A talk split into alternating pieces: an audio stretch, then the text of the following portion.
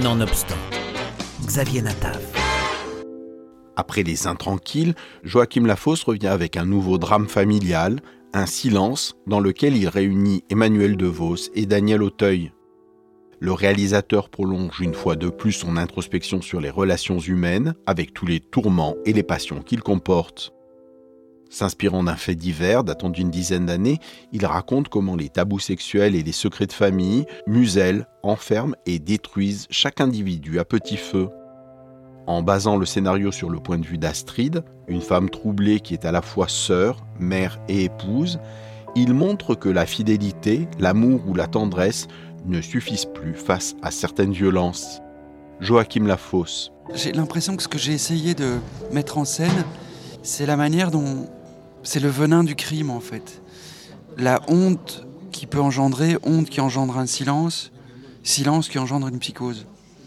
D'abord et avant tout, c'est, c'est aussi l'histoire euh, d'une famille au sein duquel euh, tout d'un coup on, tente d'essayer de s'extraire de, de l'absence de loi et, et, ça devient euh, très violent en fait.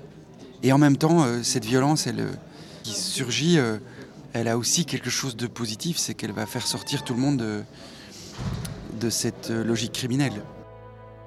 Joachim Lafosse semble creuser la sphère familiale dont l'équilibre et la tranquillité sera bouleversés par les non-dits.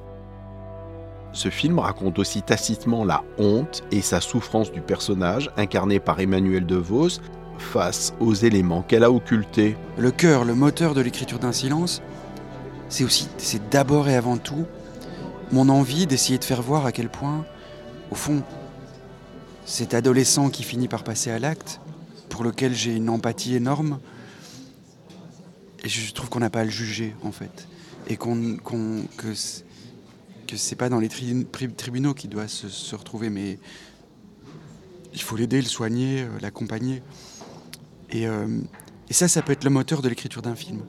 Au fond, euh, quand j'ai découvert. Le film est inspiré d'un fait divers.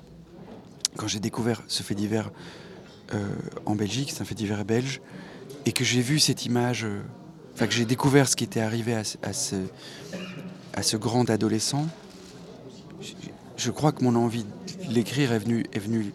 C'était de.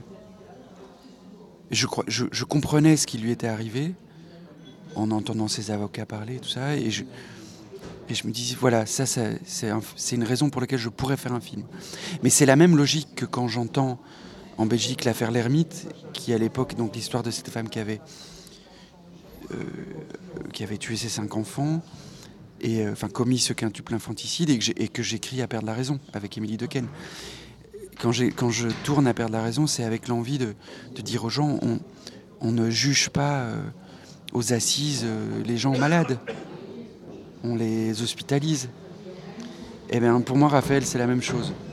Euh, et d'autre part, ce que je voulais aussi absolument, c'est arriver à mettre le spectateur en empathie avec Astrid, cette femme qui est dans le silence, un silence grave, mais qui pour moi est un silence qui est le fruit et qui dit à combien elle est elle aussi victime. Il parle avec justesse des non-dits familiaux et de ces secrets que tout le monde sait sans les dire. Un silence de Joachim Lafosse, un drame intime et poignant.